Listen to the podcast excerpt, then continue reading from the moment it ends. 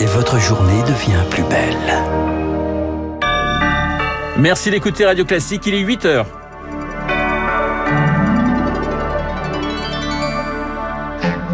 La matinale de Radio Classique avec Renaud Blanc. Le lancement officiel de la campagne de Marine Le Pen, ce sera demain à Reims. La candidate du Rassemblement national veut donner un véritable coup d'accélérateur.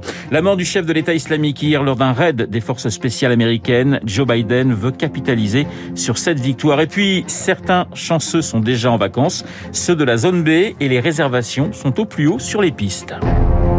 Radio Classique. Et le journal de 8 heures nous est présenté par Laura Dulieu. Bonjour Laura. Bonjour. À la une, après les défections parmi ses soutiens, eh bien Marine Le Pen veut relancer sa campagne. Avec un grand meeting prévu demain à Reims où des sympathisants venus de toute la France sont attendus.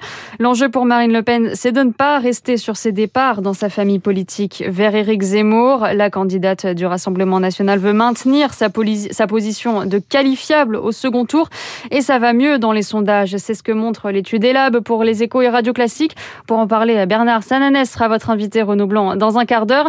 Et sur le terrain, les militants du Rassemblement national tractent, frappent aux portes pour ne surtout pas que les électeurs perdent de vue leur candidate.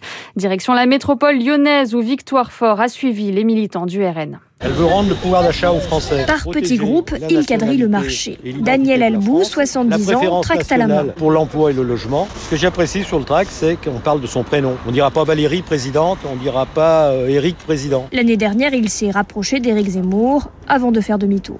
Parce que le discours est un discours de guerre, de haine envers Marine, mais c'est un projet qui est très réduit, qui est très manif pour tous, ce qui fait 5 à 8% de base électorale. Le parti croit à un effet vote utile et une minutieuse campagne de terrain. Réunion chez celle qui chapeaute la fédération Rhône du RN. Par visioconférence, Marine Le Pen, depuis chez elle, a un message à faire passer aux troupes. Mobilisation générale des parrainages. Pour le reste, rien ne me préoccupe. Je crois que c'est important que dans cette campagne, nous apparaissions comme ceux qui avons travaillé euh, sérieusement. Dans ce programme existe par exemple la suppression de la double nationalité. Yves Digou approuve cette stratégie de recentrage. Parce qu'elle avait certains aspects clivants. Aujourd'hui, Marine ne fait plus peur, elle fait partie du panorama politique français. Ça pourrait être la Angela Merkel euh, française. Le pari du RN que la popularité de Marine Le Pen fasse la différence au premier tour. Marine Le Pen qui dit vouloir doubler l'allocation de soutien aux familles monoparentales, c'est dans un entretien au Figaro, où elle fustige également le communautarisme de son rival, Éric Zemmour. Éric Zemmour qui sera demain à Lille pour rassembler ses partisans. Et puis hier soir, c'est Jean-Luc Mélenchon qui était en meeting de son côté à Tours. Un proche d'Emmanuel Macron à nouveau mis en examen. Il s'agit de Thierry Solaire, député LREM des Hauts-de-Seine et conseiller du chef de l'État. Le parquet de Nanterre le soupçonne d'avoir utilisé à des fins personnelles une partie de ses frais de mandat entre 2012 et 2019. Une information judiciaire est ouverte depuis 2019 2019, mais et dans laquelle Thierry Solaire était déjà mis en examen pour huit chefs d'accusation, dont fraude fiscale et emploi fictif. Laura, dans la course au parrainage, c'est un candidat pas encore officiel qui franchit la ligne d'arrivée en premier. Emmanuel Macron a ses 500 parrainages. Derrière lui, ses rivaux continuent d'écumer les régions et de rencontrer les élus. Valérie Pécresse, à droite, talonne le chef de l'État avec 324 signatures. Anne Hidalgo, pour le Parti Socialiste, en compte pour l'instant 266. 11 suicides dans la police depuis le début de l'année, dont le dernier dimanche. C'est du jamais vu depuis dix ans dans les rangs de la police. Aujourd'hui, Gérald Darmanin reçoit les syndicats et associations de policiers pour tenter d'enrayer cette vague de suicides.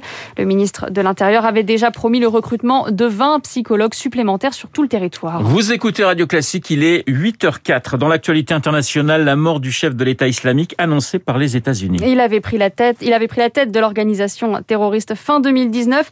Abu Ibrahim al-Hashimi al-Kourachi a été tué dans la nuit de mercredi à jeudi lors d'une opération des forces spéciales américaines dans le secteur d'Idleb, dans le nord de la Syrie, la plus importante depuis celle qui avait conduit à la mort d'Abu Bakr al-Baghdadi, le précédent chef de Daesh. Daesh. Nous avons éliminé une menace, une menace terroriste majeure, s'est félicité Joe Biden, qui aimerait bien en faire un acte majeur de sa présidence, capable de marquer les esprits à quelques mois des élections demi-mandat, mais pas sûr que cela suffise, estime David Rigoulet-Rose, chercheur à l'IRIS et rédacteur en chef de la revue Orient Stratégique. Dans la mesure où euh, le retrait d'Afghanistan avait été jugé pour le moins chaotique, avec des interrogations justement sur la capacité que les Américains euh, conserveraient pour frapper euh, des cibles terroristes, là c'est une manière de montrer que cette capacité est maintenue. Et donc on peut dire que c'est bienvenu parce que le contexte pour l'instant en politique intérieure pour le président Joe Biden est quand même passablement compliqué vis-à-vis de ses ambitieux plans qui subissent une obstruction au Congrès, même si c'est pas ça qui changera les interrogations sur l'administration démocrate en ce moment, mais ça montre qu'il y a une continuité dans la poursuite du combat contre Daesh et les autres organisations euh, comme Al-Qaïda. Dans le dossier euh, ukrainien, cette fois, les États-Unis assurent que Moscou envisage de filmer et diffuser une fausse vidéo d'une fausse attaque ukrainienne de la Russie. Le tout pour justifier une invasion de l'Ukraine. On rappelle que Moscou a amassé 100 000 soldats russes à la frontière ukrainienne depuis plusieurs semaines, ce qui fait craindre une nouvelle guerre aux pays occidentaux.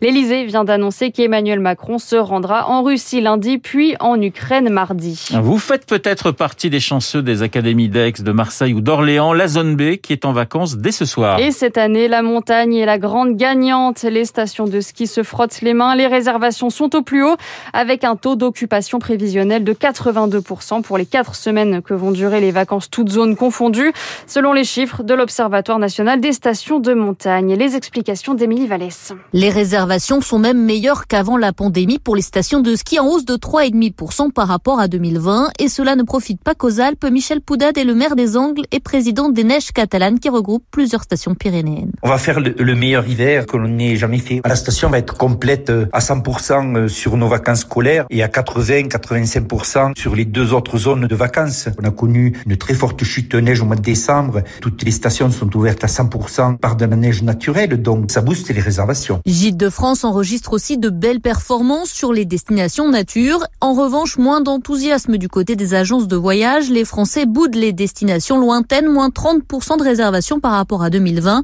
Jean-Pierre Masse, président des entreprises du voyage. Les Français qui veulent partir en vacances ont peur d'une évolution de la situation sanitaire, des contraintes liées au voyage, de la réglementation. Donc ils se décident très tardivement. Le Maroc, très grosse destination d'hiver d'habitude, du fait de la fermeture jusqu'au 7 février, est passé complètement aux oubliettes. Les Antilles souffrent également beaucoup parce que le taux de vaccination y est faible. Du coup, la clientèle dotée d'un fort pouvoir d'achat s'oriente plutôt vers la République dominicaine qui cette année est la première destination étrangère en février. Et notez que les Français anticipent déjà leurs vacances d'été dans l'Hexagone. Les réservations seraient en hausse de 20% en moyenne selon plusieurs sites de réservation. Et pendant que les Français skieront sur de la vraie neige, nos athlètes au JO d'hiver à Pékin n'auront que de la neige artificielle. Ces jeux débutent tout à l'heure dans la capitale chinoise. Ils étaient déjà décriés pour leur impact environnemental. Des compétitions de ski ou de biathlon à 100% sur de la neige artificielle. Et c'est une première dans l'histoire des Jeux d'hiver, Baptiste Gabory. Oui, et les images sont frappantes. Hein. Celles de pistes de ski au cœur de montagnes entièrement déneigées. Euh, selon certains spécialistes, 2 millions de mètres cubes d'eau ont été nécessaires pour produire cette neige. Martin Muller est géographe à l'université de Lausanne, euh, spécialiste de la durabilité d'événements comme les JO. On a choisi une région aride, une région avec peu de précipitations naturelles et avec un manque d'eau. Donc ça nécessite vraiment euh, des quantités de neige beaucoup plus élevées que dans des stations de ski euh, plus traditionnelles de la neige artificielle déjà présente un peu partout car avec le réchauffement climatique, l'enneigement euh, diminue et il diminue très vite comme dans les Alpes, ce qui interroge sur le devenir des Jeux d'hiver. Samuel Morin, directeur du Centre national de recherche météorologique. Dans les Alpes européennes, on a pu constater euh, depuis les années 70 une réduction de près d'un mois euh, de la durée d'enneigement moyenne. Pour la plupart des stations, ça tend à ce que ce soit plus compliqué à l'avenir et que la production de neige ne suffise pas à compenser totalement la réfaction d'enneigement naturel. Dans une étude publiée le mois dernier, les chercheurs estiment ainsi qu'au rythme actuel de réchauffement, sur les 21 anciennes villes hautes des Jeux d'hiver, seule une, Sapporo au Japon, disposera de conditions assez fiables pour accueillir les JO à la fin du siècle. Baptiste Gabory, enfin que s'est-il passé au large du golfe de Gascogne? Des milliers de poissons morts, l'image est saisissante. C'est l'ONG Sea Shepherd qui les publie sur les réseaux sociaux. Elle dénonce un acte théoriquement interdit et soupçonne quatre navires présent sur cette zone à environ 300 km au large de La Rochelle. Merci Laura. Laura Dulieu pour le journal de 8 heures. Dans un instant, Guillaume Tabar pour son édito politique. Et puis mon invité Bernard Sananès, le président de l'Institut